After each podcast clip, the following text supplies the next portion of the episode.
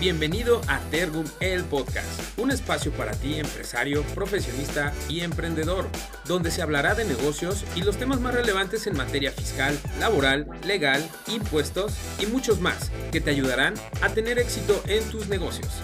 Comenzamos. Hoy en México Vivimos una realidad en materia laboral muy crítica en todo lo que es nuestro país. Todo esto derivado de la estela que dejó la ya conocida pandemia. Hoy en día te puedo decir que tienen grandes retos las áreas de recurso humano al interior de las organizaciones, pero no solamente ellas, sino toda la estructura en general. Creo que hoy en día debemos de integrar una estrategia holística de talento que nos permita mantener un ritmo, una estrategia de talento efectiva, que debe de comprender una combinación de cuatro elementos clave. Crear, que puede invertir en aprendizaje y desarrollo para crecer tu cartera de talento. Esto es muy importante. Asimismo, también adquirir, lo cual te permitirá buscar en el mercado para atraer nuevos talentos que no puedas construir al interior de tu organización. Otro de estos pilares deberá ser el tomar prestado cultiva una comunidad de talento que trascienda la organización. Y por último, ten en consideración que puedes construir puentes. Esto ayudando a las personas a ascender a nuevos roles dentro de tu organización. Hola y bienvenidos y bienvenidas. El día de hoy tu anfitrión Marco Antonio Carreño, que como cada martes es un gusto poder acompañarte y estar contigo. Hoy tengo el placer de compartir el micrófono con un gran invitado, el maestro Jericó Jaramillo. Él es licenciado en Comunicación Organizacional de Profesión y tiene un máster en Administración de Empresas, destacado e íntegro profesionista con más de 22 años de experiencia en la gestión de áreas comerciales, de marketing y recursos humanos, así como un apasionado del capital humano a nivel nacional e internacional. En sus 22 años y su trayectoria profesional, ha estado trabajando de la mano de grandes firmas, tanto nacionales como internacionales. Actualmente se desempeña en el cargo de director de la firma nacional Workus Human Asset, cuya firma se encuentra especializada en la gestión y administración estratégica de capital humano.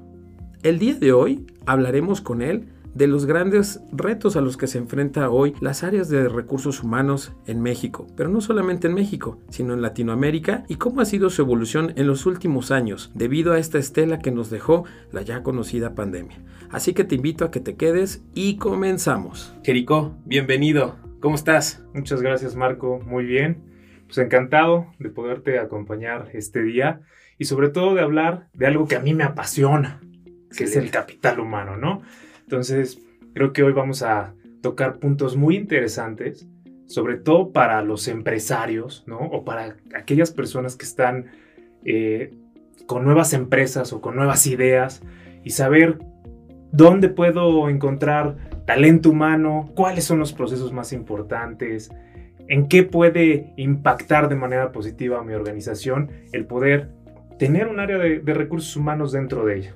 Sí, oye, pues encantado, muchísimas gracias. La verdad es, es para mí siempre es un placer tener gente tan apasionada eh, en lo que hace, ¿no? Se escucha cuando la gente le apasiona y obviamente eso pues trae un, gran valor agregado a las organizaciones, ¿no? En este caso, tú como director general de, de Workus, eh, pues bueno, un apasionado pues hace compasión y eso se permea a todo tu equipo, a toda la firma. Entonces, pues bienvenido, este Jerico. Y a todos nuestros audio escuchan, muchísimas gracias por, por eh, escucharnos el día de hoy. Y quisiera yo arrancar esta plática, Jerico, si me lo permites, justamente ahorita que hablas de pues todo el tema de recurso humano, el tema de capital humano. Me gustaría partir de, hoy tú como especialista en esta parte y como apasionado, ¿Cómo, ¿Cómo se encuentra hoy en día las áreas de recursos humanos a nivel empresarial? ¿Cómo se vive esto? ¿Cuál es la importancia que se les da hoy a estas áreas? Hoy que venimos de una estela que desde 2019 nos impactó mucho, hoy cómo se vive o cómo se ha vivido esta parte en las empresas? Pues mira, eh, tomando datos, ¿no? Eh, en Latinoamérica tenemos un gran rezago en la parte del recurso humano. Sí hay empresas tienen sus áreas de recursos humanos, pero por lo regular están integradas por una persona, ¿no? Máximo dos. Eh, es curioso este fenómeno, pero pues eso existe, sobre todo en Latinoamérica. Tenemos empresas eh, que son de corte internacional, ¿no?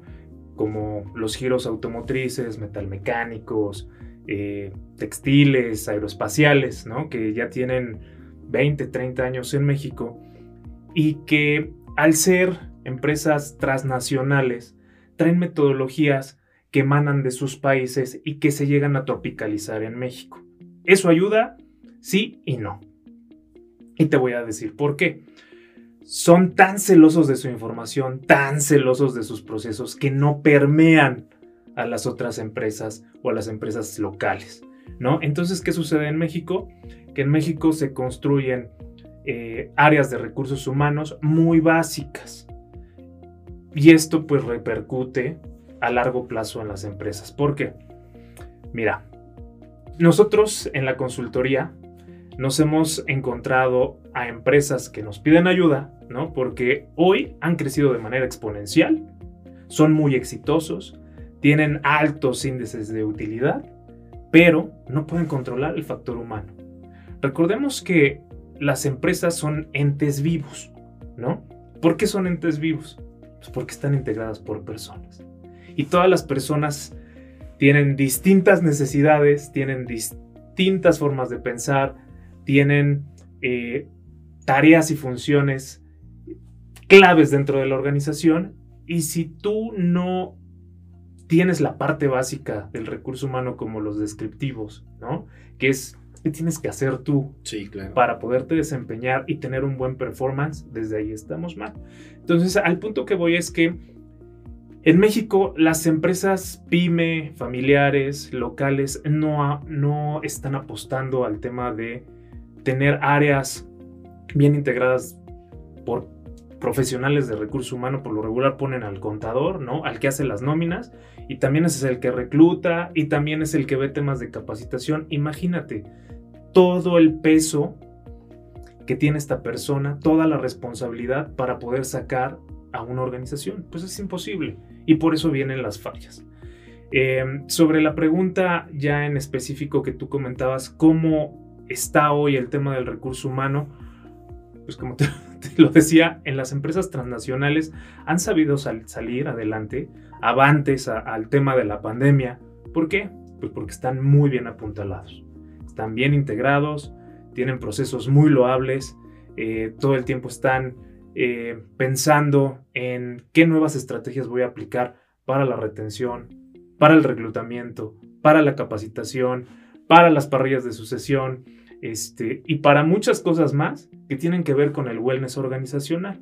Y las empresas pequeñas o que están creciendo hoy, hay muchas startups, ¿no? Que, inician en un conjunto de amigos, ¿no?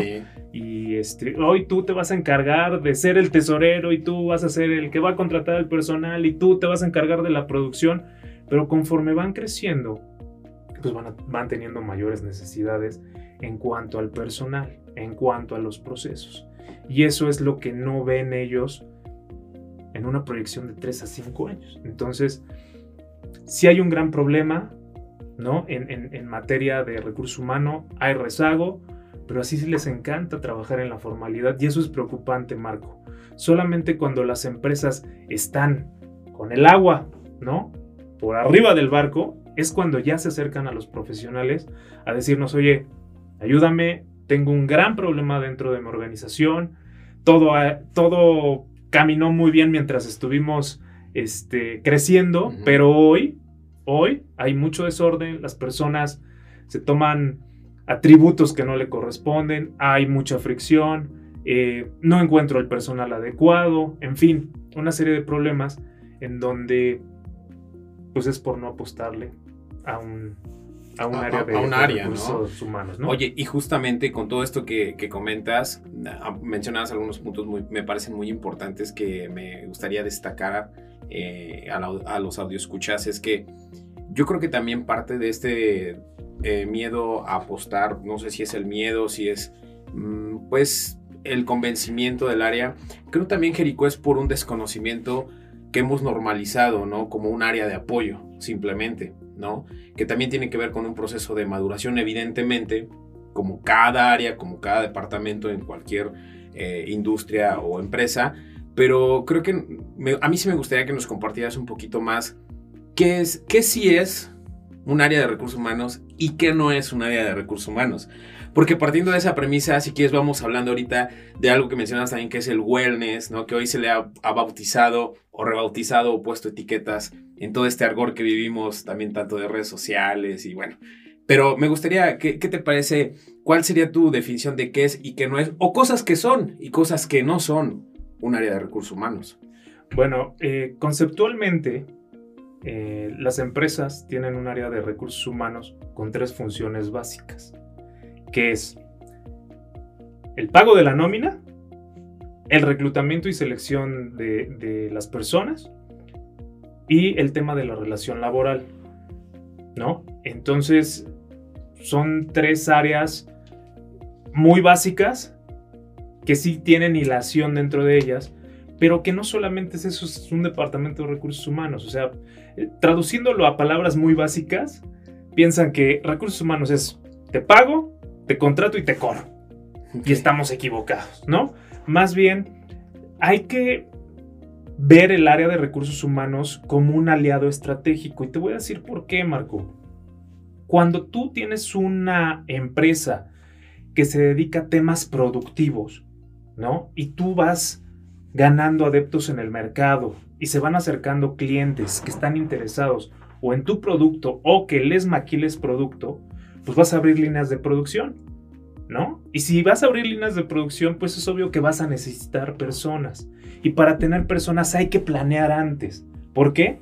Porque las personas van a necesitar un lugar de trabajo, van a necesitar las condiciones óptimas para poder trabajar, es decir, iluminación, ¿no? Equipo de protección personal, eh, calzado especial, ¿no? Igual áreas comunes en donde pues, no sé, hay empresas que son muy pequeñitas y que tienen 70 colaboradores y en tres meses, porque llegó un cliente grande, se convierten en monstruos de 500 o 1000 colaboradores. Entonces imagínate, si tú tienes espacios muy reducidos, ¿a dónde vas a contener a tantos colaboradores, no? Los colaboradores tienen necesidades, necesitan comer, ¿no? Y para esto necesitas áreas adecuadas como un comedor, baños, ¿no? Eh, lockers, eh, servicio médico. Imagínate, es mucho control. Sí, claro. Entonces, con esto que les estoy platicando, es que quiero que ustedes dimensionen todo el trabajo que tendría que hacer un área de recursos humanos, ¿no? Que es planear todas esas necesidades que se van a generar con base al número de personas o headcount, que es la, palabra que nosotros empleamos en el área de recursos humanos, y que además estas personas cuando ingresan a tu organización, pues las tienes que meter en un proceso de inducción. Al paso del tiempo, si tu producto evoluciona o si llegan nuevas tecnologías, hay que capacitarlas. O sea, no es, tú ya traes el expertise, te pongo a trabajar y ya, no, hay que estarlos capacitando. Y no solamente la capacitación es técnica, también hay que capacitarlos en temas de seguridad e higiene, que también es muy importante, porque las personas cuando trabajan con máquinas, pues puede ser muy riesgoso, ¿no? Entonces, se tienen que generar políticas también. No solamente el área de recursos humanos contrata y, y te induce y ya, sino dentro de las organizaciones deben de existir políticas para que se vaya generando esa cultura organizacional, ¿no? Eh, de ahí se van desprendiendo muchas formas de trabajo que pueden ser o muy agradables, ¿no? O pueden ser muy hostiles. Pero todo va a depender del estilo de la empresa, del giro de la empresa y de quién esté al mando de la empresa. Recursos humanos tiene una función muy importante que es ser el mediador, porque por lo regular los gerentes de planta son personas que son muy ágiles en las habilidades duras, ¿no? Es decir, el tema numérico para ellos es sencillo. Todo lo traducen en números, en data. Y el tema de las habilidades blandas las van dejando a un lado. Ahí es donde entra recursos humanos, precisamente para poder nivelar esa balanza, ¿no? Entonces, si el gerente de planta, el director, el CEO no tiene esas habilidades desarrolladas, pues bueno, recursos humanos entra, ayuda en esa parte, ayuda al tema de la elaboración, como ya te comentaba, de políticas que permitan a las personas eh, coaccionar entre ellas, eh, estar contentas dentro de una empresa, no ser permisivos en muchas cosas, ¿no? Y, ahí tú vas empezando a generar esa cultura este, organizacional, ¿no? Sí, sí, sí, sí. Y, es que entendiendo todo ese bagaje que debe de tener eh, el área de recursos humanos, un área de recursos humanos, que no son esas tres funciones que al principio mencionabas o que se quedan en esas tres eh, funciones básicas, que no está mal. Yo creo que por eso hablaba yo de madurez, ¿no? O sea, en un principio todas las áreas van haciendo, tú decías, desde los startups, van haciendo, pero en el camino deben de ir madurando al mismo nivel o a mismo cierto nivel y no tener ese crecimiento exponencial y olvidarte porque eh, yo lo veo mucho en las startups y coincido mucho contigo. Todos estos mindsets o eh, habilidades duras que traen los emprendedores o los que fundan la empresa como emprendedores, pues son programadores, son bueno, el, ingenieros de financieros. financieros, como tú, la, profesión. Esa es su expertise y ellos son muy buenos en eso. Pero sí me ha tocado ver que eso de, es un grupo de emprendedores donde tú eres bueno para los números, tú llevas las finanzas y la contabilidad de la empresa. Tú eres bueno, muy extrovertido, tú eres muy bueno para la negociación, tú vas a ser el de ventas. Tú eres muy bueno para esto, tata, tú haces el tecnológico. ¿Y quién es el bueno en en, empatía, en, en, skills, en desarrollo humano, en liderazgo, pocos, ¿no? Porque muchos también de los que llegamos a formar o emprender no traemos todo ese, eh, ese mindset o como le llaman, toda esa caja de herramientas, ¿no? Entonces justo, justo ahí creo coincido que debes de tener un área, al principio va a ser soporte, como muchas otras áreas nacen en la, organización, pero también deben de ser estratégicas, porque creo hoy más que nunca, este, y ahí me gustaría también entrar con, con un tema contigo, se está viviendo mucho el tema del valor humano en las organizaciones. Eh, hoy lo vemos, tú también cabe mencionar aquí, Jericó fue también marquetero, entonces conoce mucho también esto. Y hoy en día se maneja mucho el tema de marcas más humanas. Y yo digo, bueno, humanizar la marca no solamente es ponerle una cara y una sonrisa y una persona detrás. Marcas más humanas habla realmente de la persona que está y compone esa organización. Y cómo va a estar feliz esa parte ¿O cómo vas a lograr esa parte humana en las organizaciones? ¿Con marketing, con publicidad? No, creo que justamente ahí entra todo este expertise que dices de un área que complementa las habilidades duras de, los fundadores, de los gerentes, de los supervisores, ¿no? Y ahí, ¿cuál es, tú cuál crees que hoy es el reto que se vive en esa transformación que se ha dado ya no hablemos a nivel mundial, México, pero sí yo creo que esto es, una, es muy latino, es muy de latinos, ¿no? Creo que esta concepción, como lo decías, y en México. Pero ¿cuál ha sido, eh, ahora en esta parte que hablamos de marcas humanas, ¿cómo, has visto tú esa evolución que se ha dado de las áreas de recursos humanos desde 2018 ahora? Porque creo que hay un hito en, estos años, ha habido un hito, ¿no? Platicábamos antes de iniciar el podcast que hay un hito muy importante ¿Y cómo has visto tú esa evolución que se ha dado y que ahora pega mucho con los conceptos que vienen alrededor de marcas más humanas, empresas socialmente responsables? ¿Cómo, cómo tú lo percibes? Pues mira, eh, aquí sí vamos a entrar en un tema probablemente disruptivo, este, o polémico. ¿Por qué? El tema de las empresas eh, que son socialmente responsables, que ya tienen un tiempo, ¿no?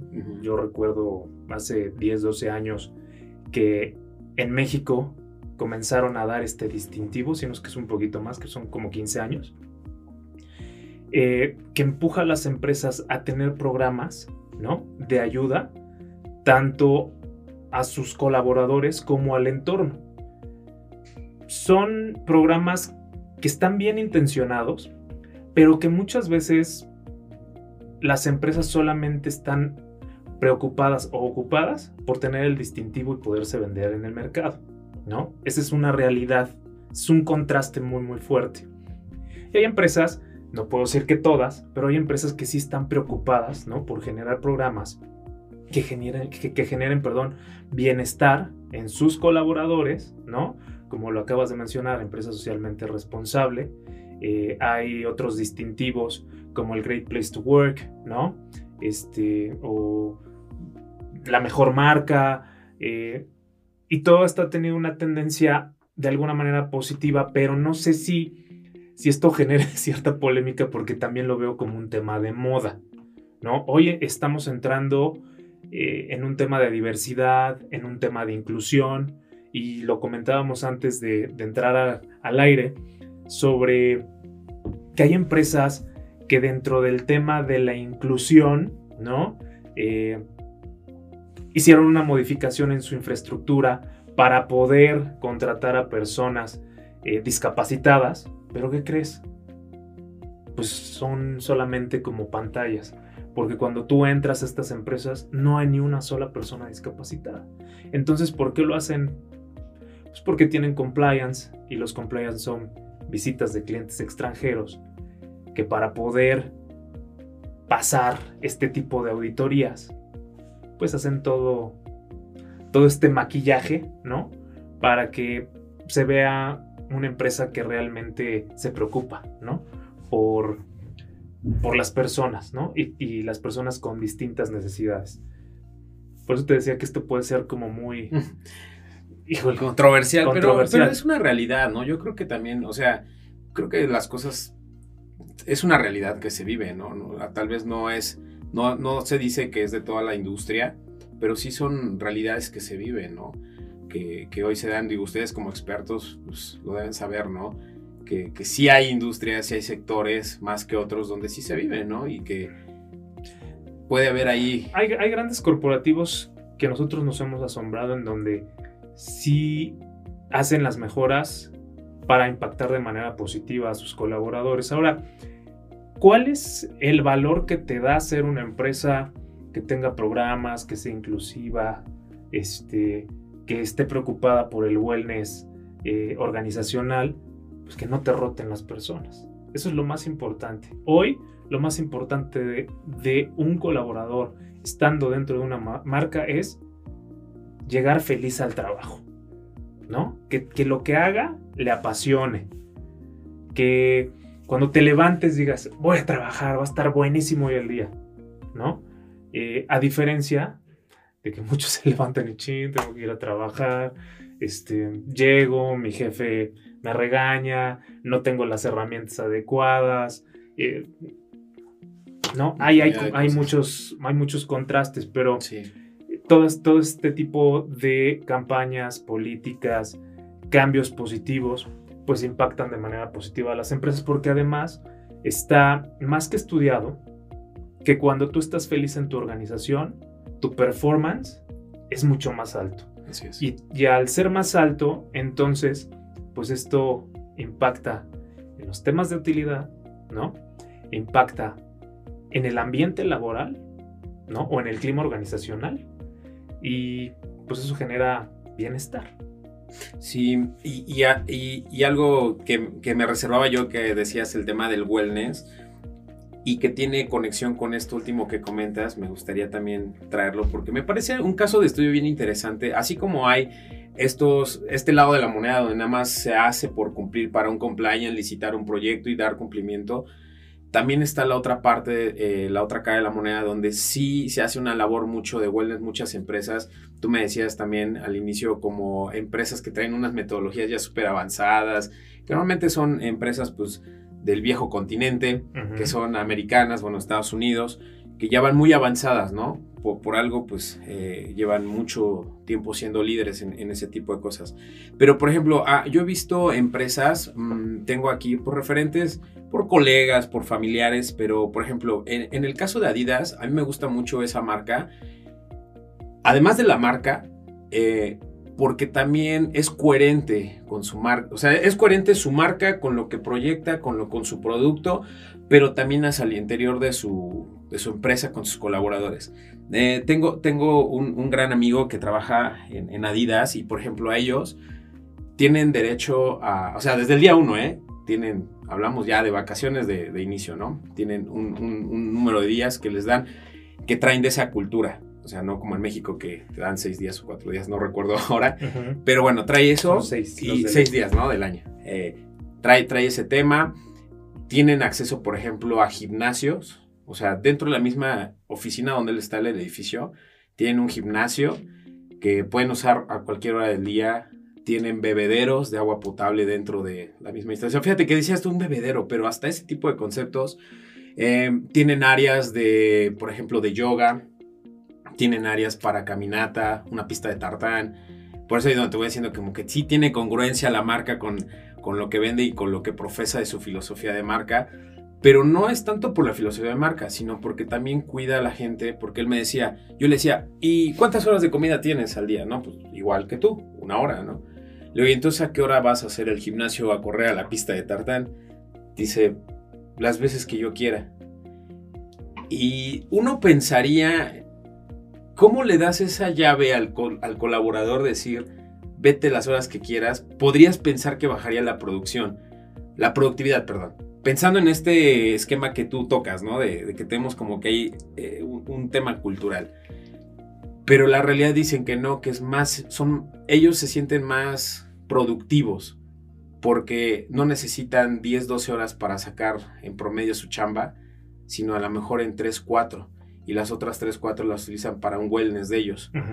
Pero son muy productivos. Entonces yo creo que estas empresas estudian toda esa data y dices, si el colaborador está bien con... Y bueno, otros programas que giran alrededor se vuelven altamente productivos que aquel que tienes frente a una computadora 12 horas. No, creo, creo que yo así lo, lo, entiendo un poco, digo, no es mi caso, yo estoy muy contento con lo que hago y paso 14 horas frente a una computadora, pero porque me gusta y me apasiona. Y este, pero tú cómo ves esto en el mercado? ¿Qué, qué, qué cuál es tu experiencia en, pues este tipo de cosas? Te, te quiero comentar. Eh,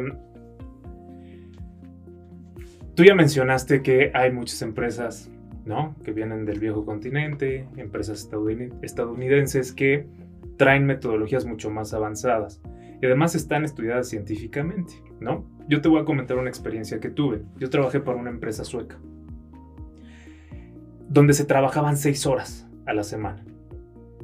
Entonces, ellos fueron construyendo, ¿no? Esta cultura de trabajo, porque al final solamente tienes seis horas para terminar tu trabajo, lo cual te empuja también a que aproveches al 100% esas seis horas porque aparte es un balance trabajo-vida. Tú sabes que llegas a las 8 de la mañana, le cuentas tus 6 horas, ¿no? Y te vas temprano. Te vas temprano a tu casa a comer, a ver a tus hijos, a irte al gimnasio, a irte al parque, no lo sé.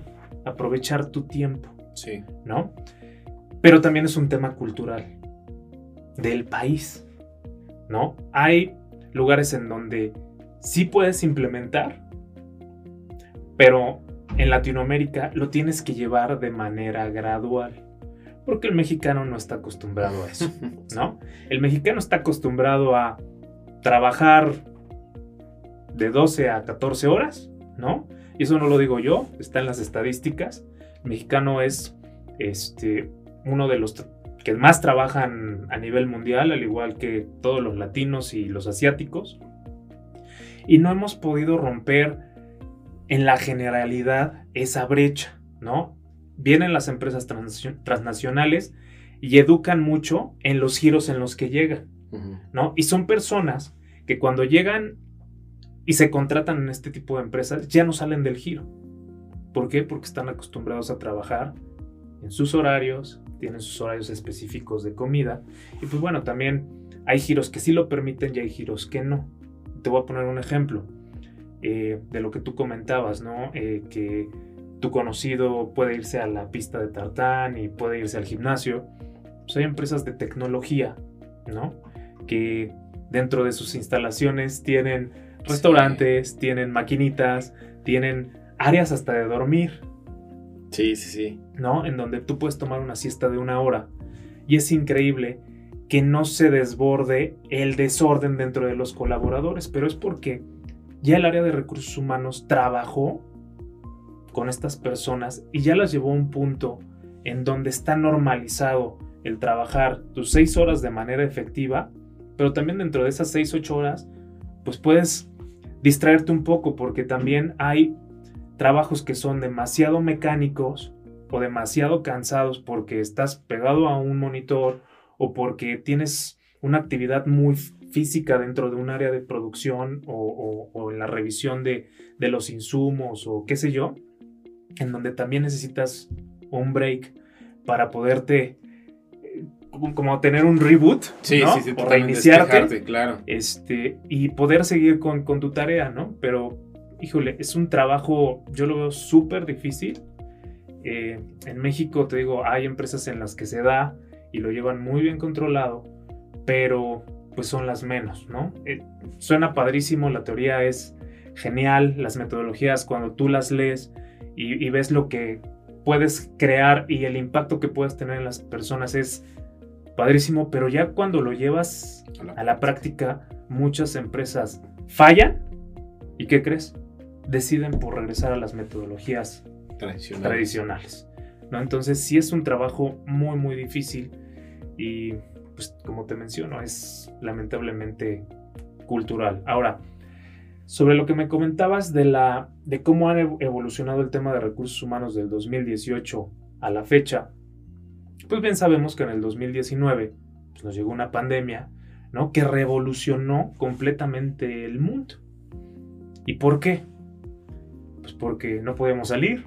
La verdad es que hoy el teletrabajo ¿no? demostró que las personas sí pueden, ¿no? que son responsables, porque pues imagínate con todo el rezago que tenemos en materia de recursos humanos y, y si dentro de la empresa tenemos horas vacías o horas asiento, ¿no? Imagínate los jefes pensando, ¿qué va a hacer mi colaborador en su casa en donde hay tantos distractores? La televisión, los hijos, la esposa o el esposo, ¿no? Este, un refrigerador que tienes a la mano, en fin, muchísimas Sí, claro. cosas que, que pudieran distraerte eh, de estar pendiente de tus correos electrónicos o de las llamadas. Pues no, se demostró todo lo contrario. Fíjate que eso eh, a mí me gustó mucho porque realmente las empresas generaron procesos y políticas de trabajo en casa, ¿no? Apoyaron a sus colaboradores y los colaboradores también apoyaron a sus empresas. Además que toda la situación se puso muy difícil. El señor de los otros datos mencionaba que en México en el 2019-2020, que es cuando más fuerte estuvo el, tema de la pandemia, teníamos un índice de deserción de aproximadamente el 24-32%. La realidad, y haciendo un análisis de todas las empresas que nos dedicamos al tema de la consultoría y del recurso humano, en verdad vimos un impacto mayor y además se hizo un estadístico que nos indicó que el índice de deserción o de desempleo en el país fue del 60%, un poquito más. Imagínate, fue muy fuerte. Muchas empresas tuvieron que cerrar sus puertas, ¿no? Muchas empresas tuvieron que desvincular al personal que no era clave, por decirlo así. Ujú. Y nosotros, las empresas como Workus, que nos dedicamos al tema de la consultoría, nos vimos muy mermados en el tema del reclutamiento y la selección. Y entramos a una modalidad de más bien trabajar como un aliado en el tema de relaciones laborales, es decir, apoyar en el tema de los despidos. Fue terrible para nosotros porque nosotros estamos más bien acostumbrados a, a la contratar, ¿no? A la claro. atracción del talento, Sí. a, a dar bienestar, ¿no? Porque nosotros somos el puente entre la empresa y el, y el talento adecuado. Y, la verdad es que sí tuvo un impacto negativo. Hoy, pues bueno, ya a partir del 2021 que llegaron las vacunas y, la economía volvió a renacer, ¿no? Como, como el fénix de las cenizas. eh, se vio una mejoría, las empresas empezaron a volver a contratar posiciones clave y ahí es donde nosotros ya empezamos a entrar, ¿no? El tema del, teletrabajo se quedó, ¿no? Curiosamente hay muchas empresas, sobre todo del giro tecnológico, del giro de los servicios, han mantenido el tema de el home office. ¿Por qué? Porque se dieron cuenta que también hay ahorros para las empresas. Claro. No es lo mismo tener a los colaboradores 12 horas dentro de, de las instalaciones en donde pues, tienes uso regular de agua, de insumos de limpieza, de eh, rollo de papel, jabón, alcohol, luz, Luz, claro, Este, electricidad para los equipos. de equipos cómputo. este, para el tema de climatizar las oficinas, ¿no? El café, el Este, té. el café, el té, el- los alimentos, etc. ¿No? Que, que hoy tener ese ahorro porque tienes a las personas en su casa. Y al final, pues es un ganar-ganar, ¿no? Entonces, ahí sí se generaron, como te comento, nuevos procesos, inclusive hasta el tema del reclutamiento. Hoy es a distancia, hoy es virtual, hoy existen plataformas súper interesantes de inteligencia artificial, ¿no? Hoy las entrevistas perdieron el toque tradicional con el que veníamos caminando desde hace como 20 años, Marco. Hay empresarios que sí son muy tradicionales y que no, no, yo quiero ver a las personas en mi oficina porque si no veo cómo vienen vestidos y cómo caminan y cómo gesticulan, pues no es lo mismo verlos a través de una pantalla.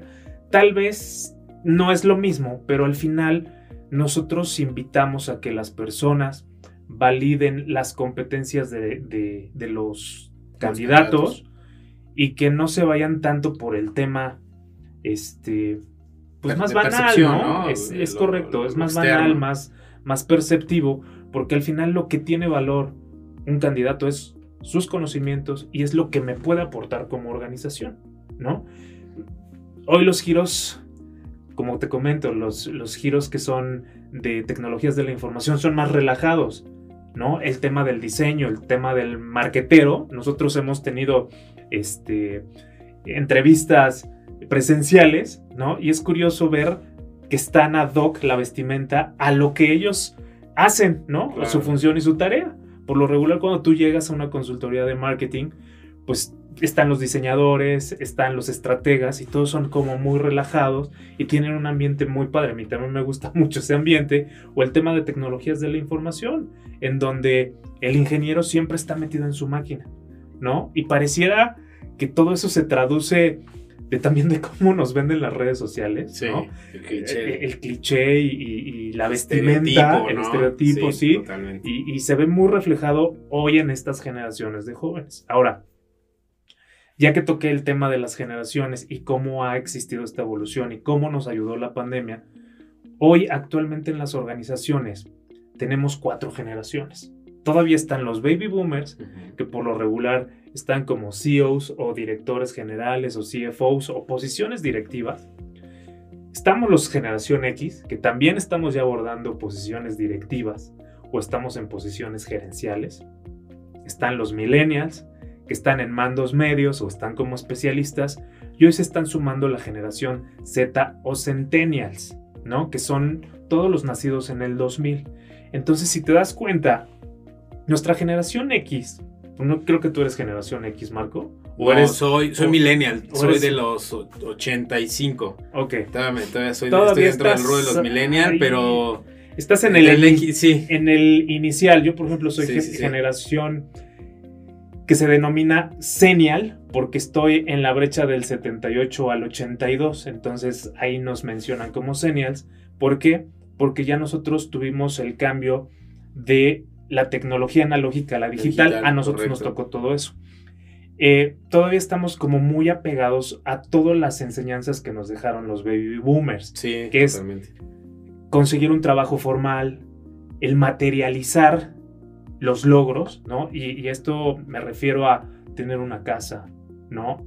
Todavía pensar en familia, eh, tener un auto, eh, estar estable económicamente, ¿no? Y hoy las nuevas generaciones que parten ese pensamiento, pues son los millennials, ¿no? Que, que están más orientados al tema de la experiencia, al tema de qué me venden las redes sociales. Hoy la verdad absoluta es el tema de las redes sociales y pues lamentablemente no es así, ¿no? La realidad, cuando los millennials o los senials salen de las universidades y llegan a los nuevos trabajos, se dan contra pared porque la realidad es otra. Hoy cuesta mucho trabajo eh, acceder a un trabajo bien pagado, ¿no? Pero también hemos visto que estas dos generaciones que están en brecha con nosotros son más móviles, son más desinteresados, son los que más rotan, ¿no? Y aquí también vuelve a existir un trabajo muy fuerte en las áreas de recursos humanos. ¿Por qué? Hoy hay una disciplina dentro del Departamento de Recursos Humanos que se viene sumando desde hace 10 años, que es el endomarketing, que es ya la función eh, del área de recursos humanos con estrategias mercadológicas para poder ser más atractivo como marca, ¿no? Y dentro de estas estrategias que emanan, que es venderte una marca, lo que tengo dentro de mi cultura organizacional, ¿no? Para que no te vayas, para que estés retenido conmigo. También existen eh, otros, em, decirlo así, como otros atractivos como las prestaciones emocionales que hoy buscan mucho los jóvenes. El salario emocional, ¿no? Salario emocional o prestaciones emocionales que son, por ejemplo, lo que tú comentabas hace un momento de poder irte al gimnasio a las 2 de la tarde, ¿no? O poder irte a comer un snack a la cafetería de tu empresa o tener un día de descanso porque hoy estás muy estresado, o el día de tu cumpleaños y poderte ir a festejar tu cumpleaños, o tener reuniones con tus compañeros de trabajo que también permiten la integración, ¿no? Estamos cambiando muchas cosas y es evolutivo y eso me da mucho gusto, ¿no? Pero te digo, tuvo que llegar una pandemia para que pudiera abrir los ojos de los empresarios y que recursos humanos se convirtiera ahora sí en un departamento estratégico para decir, oye, ¿cómo controlo a la gente que está en sus casas? Oye, ¿qué políticas podemos hacer para que la gente en sus casas pues se ponga a trabajar a las 9 de la mañana y no se quede durmiendo o no estén en pijama o, no estén en el refri o no estén viendo La Rosa de Guadalupe a las 2 de la tarde, ¿no? Eh, entonces sí voltearon a ver, ¿no? También el tema de la retención. Eh, hoy es clave en las organizaciones por lo que ya platicamos hace un momento, que es el tema generacional, ¿no? Que hoy también las generaciones están volcadas a la tecnología. Hoy si tú tecnológicamente no eres atractivo para mí, no me quedo en tu empresa. Y lo vemos desde posiciones operativas, Marco. Si tu empresa no es lo demasiado tecnológica, entonces me voy a mover. Voy a trabajar a lo mejor un año para poderme monetizar y poderme ir a ese viaje a Tailandia que tanto deseo. Sí, fíjate que sí, totalmente. Yo, yo lo veía en un estudio de Indeed, justo hablaba de eso, de los grandes retos, ellos ponen como el, el, ranking de los retos que hoy tienen las áreas de recursos humanos, y uno de esos me pareció muy interesante y habla justo de eso, la digitalización.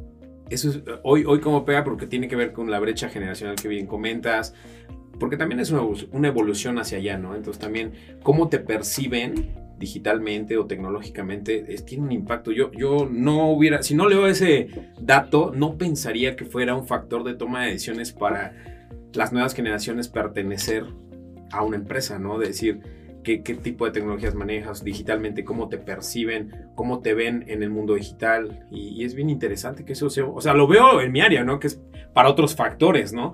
pero que fuera para una toma de decisión de que la gente queda o no rota, es, es, muy interesante, ¿no? Cómo todo va conectando en, este proceso.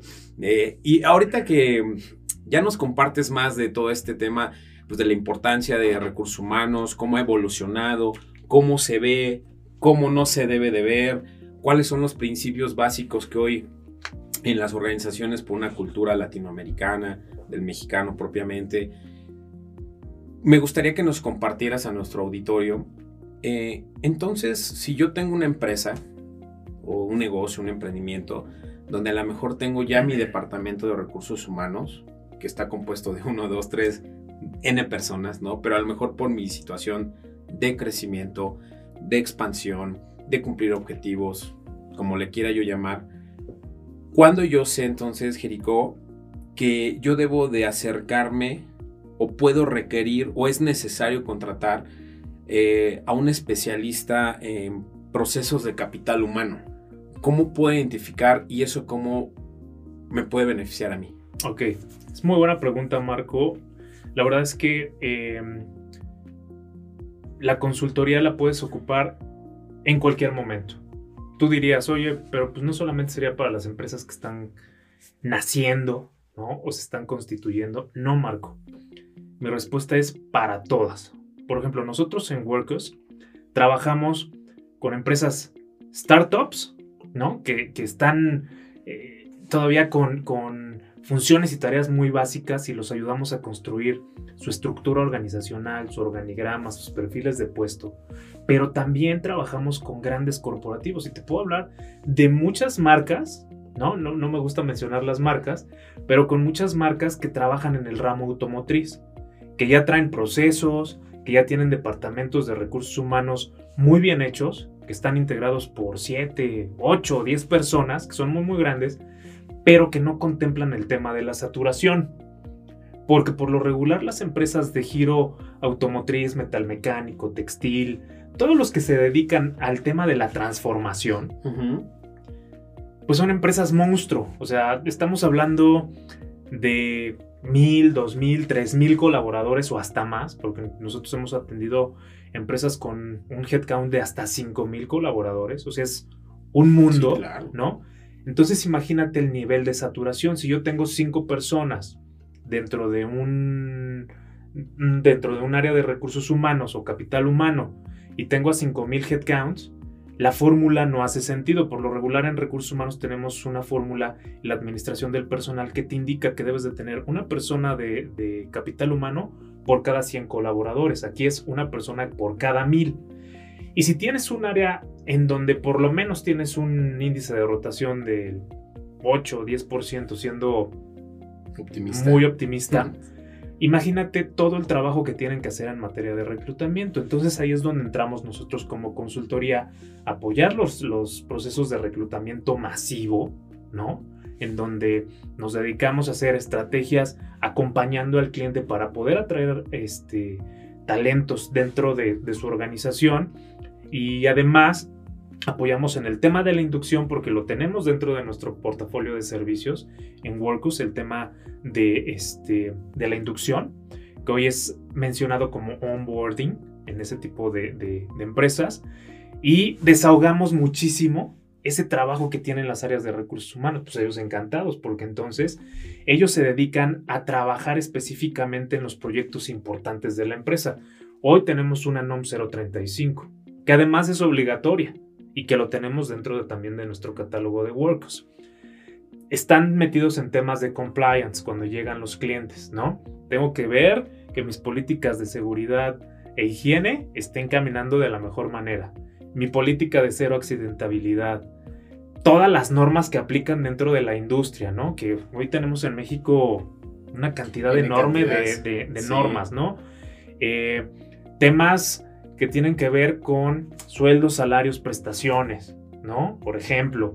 Entonces esas cosas son muy importantes y es donde le deben de dedicar más tiempo los profesionales de recursos humanos y ahí es donde nosotros entramos, ¿no? Apoyamos en temas que son más de proceso, eh, que son más de atracción de talento, que son temas de capacitación, porque también nosotros apoyamos a las empresas en temas de capacitación, porque tenemos instructores que además están avalados por la Secretaría del Trabajo y Previsión Social. Es decir, pueden expedir su DS3. Y eso es súper importante para las empresas porque es la única manera en que pueden generar evidencias con su DS4 y su DS5 ante la Secretaría del Trabajo y Previsión Social, que son empresas que capacitan a su personal de manera regular. Y además lo exige la Secretaría del Trabajo. ¿no? Entonces, hacemos el trabajo pesado, ¿no? La carga pesada y dejamos que los profesionales hagan lo importante. Ahora, en empresas pyme o en empresas familiares, eh, también hacemos el mismo trabajo en donde sus áreas de recursos humanos son muy pequeñas, ¿no? Entonces, oye, es que no tengo las herramientas, es decir, no tengo las bolsas de trabajo o no tengo los motores de búsqueda para poder conseguir al talento, pues nosotros contamos con ellos. Entonces, también facilitamos esa tarea haciendo procesos administrativos o inclusive nos hemos topado con muchísimas empresas que son pymes en donde ya empiezan a generar posiciones clave y no saben cómo buscarlas, ¿no? Entonces ahí entramos nosotros con nuestro departamento de headhunting que es muy diferenciado al tema del reclutamiento. Entonces buscamos personas con motores eh, de búsqueda diferenciado para que se puedan integrar a estas nuevas organizaciones y den el resultado inmediato. Entonces, como te puedes dar cuenta, Marco, el tema de consultoría tú lo puedes emplear en cualquier momento y en cualquier tipo de proceso. Nosotros tenemos desde procesos muy pequeñitos, como es la aplicación de un estudio socioeconómico, ¿no? Que te ayuda como a reforzar la viabilidad de, de, un candidato, la aplicación de las pruebas psicométricas, aplicación de pruebas de confianza, sobre todo cuando tienes posiciones clave, ¿no? En donde manejan información, como por ejemplo los departamentos de, de tecnologías de la información, las, este, los departamentos financieros, eh, los departamentos eh, de seguridad patrimonial. Ahí es donde orientamos el esfuerzo y ayudamos a las empresas a que no integren personas, pues que en, dado momento no vaya a causar algún daño, ¿no? Te digo, esos son procesos muy pequeñitos y tenemos grandes procesos como el tema de la consultoría pura, Marco. Si hoy tú estás construyendo tu empresa y no tienes pies y cabeza, te ayudamos a todo ese proceso, que es desde armar tus perfiles de puesto y hacerte un catálogo de puestos tipo, que así, así le llamamos en el argot del recurso humano, pasando por temas de construir tu organigrama, que hoy pues hay organigramas lineales y hoy hay organigramas orgánicos, pero también eso depende mucho el tema de la madurez de la organización eh, y también vemos temas de estudios de sueldos, salarios y compensaciones, o sea, ya lo más complicado. Y obviamente tenemos los servicios de reclutamiento, de headhunting, de capacitación y la capacitación, Marco, en verdad tenemos un catálogo buenísimo porque tenemos desde temas de seguridad e higiene, tenemos temas de ISO, ¿no? Que hoy muchas empresas eh, están dentro de procesos de certificación de ISO, ¿no? Por la importancia, porque te vuelves una empresa que sigue, ¿no? Paso a paso hasta llegar al resultado y además está certificado, pues te venden en el mercado, ¿no? Eh, tenemos temas de habilidades duras, habilidades blandas, recursos humanos, contabilidad y finanzas, en fin, todo lo que te puedas imaginar lo tenemos dentro de la firma, ¿no? Y también tenemos la parte bonita, ¿no? Y, a lo mejor tú me dices, ¿cuál es la parte bonita de recursos humanos? La parte del desarrollo organizacional. Nosotros tenemos procesos en donde tenemos evaluaciones de desempeño que te pueden ayudar muchísimo hoy a calificar el performance de tus empleados, que te va a ayudar no solamente a conocer qué tanto se desenvuelve tu empleado dentro de tu organización, sino además si esta persona puede optar a un crecimiento, tanto económico como de posición, y eso es súper interesante. Tenemos encuestas de clima laboral. Hoy no sabes cómo está tu, empresa dentro, ¿no? Y además, la NOM 035 hoy te lo exige, como un proceso paralelo para tener un punto de comparación. Lo tenemos tanto integrado como en la NOM, como lo tenemos como un estudio que sea completamente aislado, ¿no? Tenemos también temas de Ninebox, que hoy es una metodología muy utilizada, obviamente en Estados Unidos y en Europa, y en algunas empresas en México, en donde te ayuda a localizar esos high potentials. O sea, vamos a traducirlo, esas personas o esos talentos que tienen mucho potencial dentro de tu organización y que te pueden ayudar a desarrollar proyectos importantes o a estar posicionados en una en un lugar dentro de tu organización en donde puedan tomar decisiones importantes. No es una metodología buenísima, la tenemos. Y pues bueno, te puedo hablar de muchos procesos que, tenemos dentro de la marca Workus, en donde hemos ayudado a más de, no sé, 50 mil empresas. Tenemos un catálogo enorme, conocemos todos los giros, tenemos nueve oficinas en todo el país, ¿no? Y abarcamos de punta a punta. En las ciudades más importantes tenemos en Cancún, en donde atendemos al giro hotelero y al de entretenimiento, ¿no? Obviamente hay más giros en Cancún, pero por lo regular ese es el core business de ahí. Tenemos en Ciudad del Carmen, Campeche, en donde atendemos clientes del giro eh, petroquímico, ¿no? O de hidrocarburos. Tenemos en Puebla, en donde atendemos a clientes, servicios, automotriz, logísticos, ¿no? Obviamente por la cercanía con la planta Volkswagen. Tenemos en Tlaxcala, que obviamente también es un sector que tiene de rama automotriz, pero también muy textil todavía. Querétaro, en donde está todo el corredor aeroespacial. Tenemos en Ciudad de México, que obviamente Ciudad de México es donde se albergan todos los corporativos, ¿no? Y ahí es donde hacemos negociaciones que pueden emanar las estrategias de corporativo hacia sus plantas productivas. Eh, tenemos en Guadalajara, tenemos en Monterrey y tenemos en Tijuana. Entonces, pues bueno, si, sí. las, no sé si, si las personas o el auditorio que está escuchando este podcast en este momento, pues está situado en alguno de esos lugares, pues lo podemos atender con muchísimo gusto, ¿no? Tenemos ya más, más de 10 años de experiencia, Marco, en procesos de recursos humanos. Eh, y creo que pues la consultoría puede ser para todos.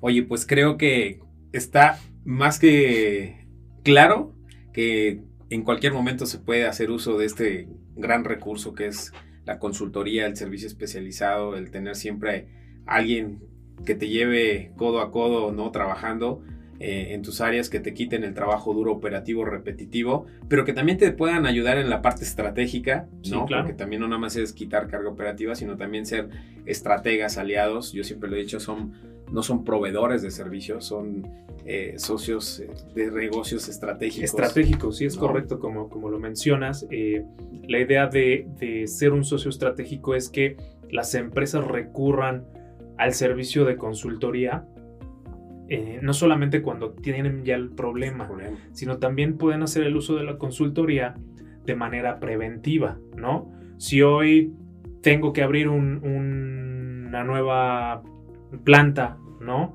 o tengo que abrir una nueva línea de producción y no tengo el personal y tengo un deadline en donde tengo que cubrir 100 vacantes o 500 vacantes, pues es donde puedo recurrir a la consultoría para empezar a trabajar de la mano con ella y me ayude a hacer todo este, el fil de mis vacantes, ¿no? Por ejemplo, es un ejemplo.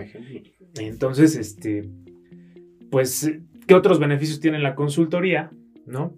Uno, somos aliados estratégicos de nuestros clientes, que todo lo que hacemos es deducible de impuestos. Que ese es Otro, en el tema fiscal, ¿no? Ese es un beneficio fiscal. Sí, claro. Dos, en Workus tenemos certificaciones, ¿no? Eh, podemos apoyar a las empresas a que tengan el cumplimiento de sus capacitaciones con validación este, DS3 ante la Secretaría del Trabajo y Previsión Social y muchas cosas más, ¿no? Entonces, es un servicio loable, es un servicio que lo puedes tener como irte a parar a la tiendita de la esquina e irte a comprar un refresco de unas papas. Este es lo mismo con el tema de la consultoría, solamente es confiar, ¿no? Porque también eh, hay empresas que desconfían todavía y, para qué necesito un consultor si tengo aquí a las personas haciendo el trabajo y, como sea medio sale. Pues no es sacar el trabajo a media, sino más bien es pulir todo lo que hoy no podemos hacer bien en procesos, porque además, Marcos, se me, se me olvidó decirte que dentro del tema de la consultoría también ayudamos a las áreas de recursos humanos a este lean de los procesos, ¿no? Adelgazarlos, hacerlos mucho más sencillos, mucho más agradables, ¿no? Y tener las herramientas adecuadas en un departamento de recursos humanos para que el trabajo fluya de manera correcta pues, y, con esto también que, tocas en estos puntos, pues también ya queda mucho más claro que no son tres actividades básicas que puede hacer, muchas cosas, Marco, humano, muchas cosas. porque también eh, son, son cuestiones, nosotros aquí siempre lo manejamos que está la parte de consultoría, pero también no son consultores únicamente, sino también son hacedores porque también son asesores, o sea, son cosas como diferentes y creo que eso también lo acabas de dejar muy claro que pueden hacer, pueden ejecutar, pueden consultar, pero también pueden asesorar, ¿no? Entonces hay un catálogo bastante amplio que ah, los vamos a invitar a todos nuestros escuchas que por favor, aquí vamos a dejar los datos de, de Workus, vamos a dejar tus datos y ahí pueden por favor ver todo en sus redes sociales, también son una red eh, que tiene mucha información que se ocupa mucho esta parte para que conozcan más y, y se acerquen a ver cómo les pueden ayudar, ¿no? No es por desconfianza de tus departamentos, sino también para que los coadyuves a especializarse y tengan foco en la parte estratégica de tu core business, ¿no? Claro. Y si tú encuentras en un asesor, en un consultor, que pues eh, te pueden ayudar a tu core business, pues qué mejor, ¿no? Pero también eh, hay, hay, muchas aristas que pueden cubrir y que a veces eh, no vemos en las industrias, ¿no? A mí me pasa mucho también en esta parte de tecnología marketing. Siempre hay sesgos que dejamos o hilos, eh, silos, perdón, donde ahí entra el consultor o el asesor y suma mucho valor a la organización y se vuelve un aliado estratégico. Y yo creo que eso es lo que se busca hoy en día con todos estos cambios que, hemos visto que evolucionan, cómo se mueven, pues creo que eh, hoy queda más claro, Jerico. Pues estamos llegando a, la recta final, Jerico, y me gustaría que cerráramos con, con unas recomendaciones que les puedas dar a nuestros escuchas ¿Cuáles son las recomendaciones a aquellos gerentes de, recursos humanos que te escuchan o a todo aquel encargado o eh, al empresario, al startup que está empezando y tiene estas dudas? ¿Cuáles son los tips o recomendaciones que tú les darías como, como último mensaje en el episodio de hoy? Pues mira, eh, el primer mensaje sería para los empresarios. Que le apuesten a generar o a crear un área de recursos humanos siempre, ¿no? Que no funcionen de manera básica. El área de recursos humanos es estratégica, ¿no? Eh, está muy orientada a subsanar todos los temas de los colaboradores, de las necesidades que tenga la empresa, de hacia dónde va a caminar la empresa, la misión, la visión, todo eso lo va acompañando recursos humanos y que lo tomen como, como un área de mucha importancia, porque hoy las empresas que caminan sin un departamento de recursos humanos están cojas, ¿no? Esa es la realidad. Y a los directores y, gerentes de recursos humanos, la recomendación es que hay que estar siempre atentos a nuestros procesos, hay que estar siempre atentos a los cambios que existen fuera de las organizaciones, es decir, siempre estar de alguna manera auto como autodidactas, ¿no? De ver cuáles son las nuevas tendencias y llevarlas a implementar a nuestra empresa por muy pequeña que sea. ¿Por qué? Porque ahí vamos a descubrir muchísimas cosas.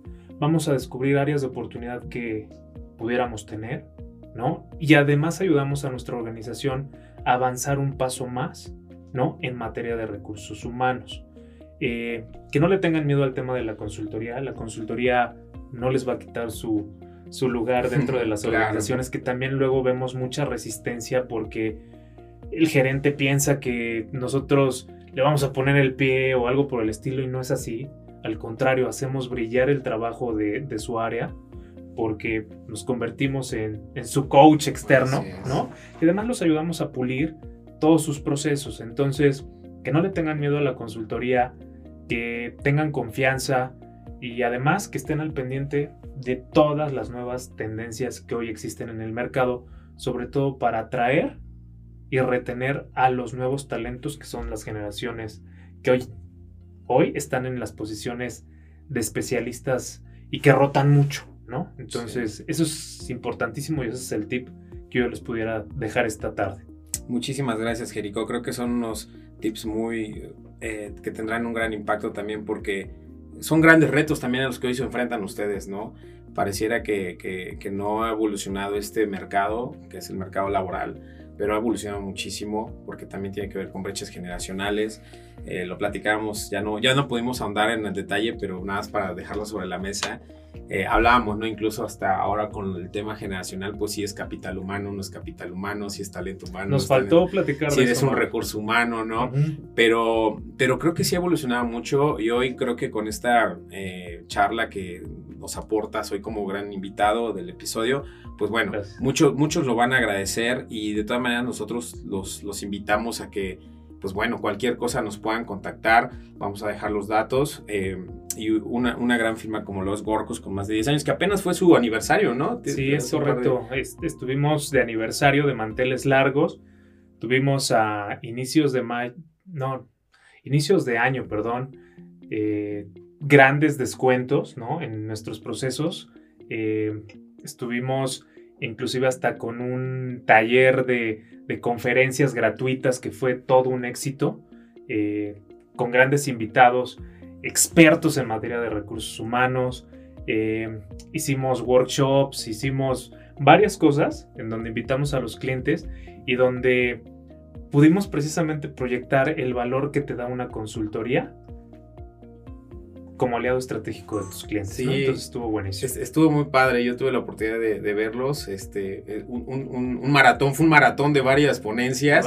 Incluso hasta entregaron diplomas y reconocimientos con validez porque fueron más de 14 horas de capacitación gratuita totalmente. Es correcto. Que se les invitó y pues ojalá no sea cada 10 años, Jerico, que saquen más de estos programas y talleres. Creo que muchos de tus clientes y escuchas lo van a agradecer que haya este tipo de espacios, foros y materiales de especialistas como ustedes que, les gusta y les apasiona y que comparten con otros. Pues esperemos hacer este ciclo de nuevo de capacitación. Es una capacitación básica. La verdad es que el hacer una capacitación avanzada nos llevaría mucho tiempo, pero aquí es donde orientamos mucho a los profesionales de recursos humanos a que entiendan muy bien y desglosen los conceptos que hoy existen eh, en, materia de recursos humanos. Y pues, tenemos planeado volver a hacer este ciclo a ver si por octubre, noviembre, ¿no? En donde podamos de nueva cuenta invitar a personajes que, les apasiona el tema del recurso humano, que están inmersos en temas de capacitación, que están inmersos en temas de coaching, de seguridad este, e higiene, en temas de procesos, ¿no? Que, que seguramente van a levantar muchísimo interés en las personas que, que sean invitadas, ¿no? Padrísimo, pues que se estén muy atentos para toda la información que están en tu LinkedIn, que tú eres una persona muy activa en LinkedIn. Vamos a dejar acá con LinkedIn, que me encanta que abres hilos ahí, que le meten jiribilla a las pláticas. Está padrísimo para que todos los que no te siguen, pues te sigan ahí en tu LinkedIn. Vamos a dejar tu, dato de contacto. las redes de Workus también, ahí que estén atentos. Cualquier duda, pregunta, pues pueden acercar. En la página de Workus también. Entonces, tienen canales para poder acercarse con ustedes. Ya lo decías, con presencia a nivel nacional también. No, no hay pretexto. Cualquier necesidad, cualquier industria, nicho, más, más de 10 años de expertise y pues los vamos a dejar todo eso. Y pues nada, Jericó, no me queda más que agradecerte nuevamente. Un gustazo haberte tenido acá, una charla muy, muy, muy amena, muy rica y ojalá pues podamos después abordar temas que se quedaron ahí pendientes y creo que muchos de estos escuchas les va a interesar. Muchísimas gracias, Jericó, y que tengas un excelente día, Jericó. Muchas gracias, Marco, y esperemos poder eh, ir abriendo hilos, como yo le pongo en LinkedIn, eh, sobre casos específicos en donde podamos abordar de manera mucho más profunda los temas. Es que el tema de recurso humano es, muy, muy grande y la verdad es que hoy hablamos de todo. Me sentí como en un licuado con fresas, plátano, de todo. Este, pero es muy rico hablarlo porque creo que podemos de alguna manera ser agentes de cambio eh, y poder abrir los ojos de los empresarios sobre la importancia del Departamento de Recursos Humanos. Muchísimas gracias a todos. Muchísimas gracias a todos nuestros escuchas por haber estado con nosotros en este episodio. Te agradezco y como siempre, te pido, si te gustó, fue relevante para ti, recomiéndanos, síguenos y danos 5 estrellas. No te olvides que estamos en Spotify, estamos en Apple Podcast y nos puedes compartir con tus compañeros, amigos o colegas. Así que ya lo sabes, si algo de esto te identificaste, quieres o tienes dudas, puedes acercarte con nosotros y vamos a compartir aquí en el descriptivo de nuestro episodio todos nuestros datos de contacto y de nuestros invitados. Te agradezco y nos vemos hasta la próxima.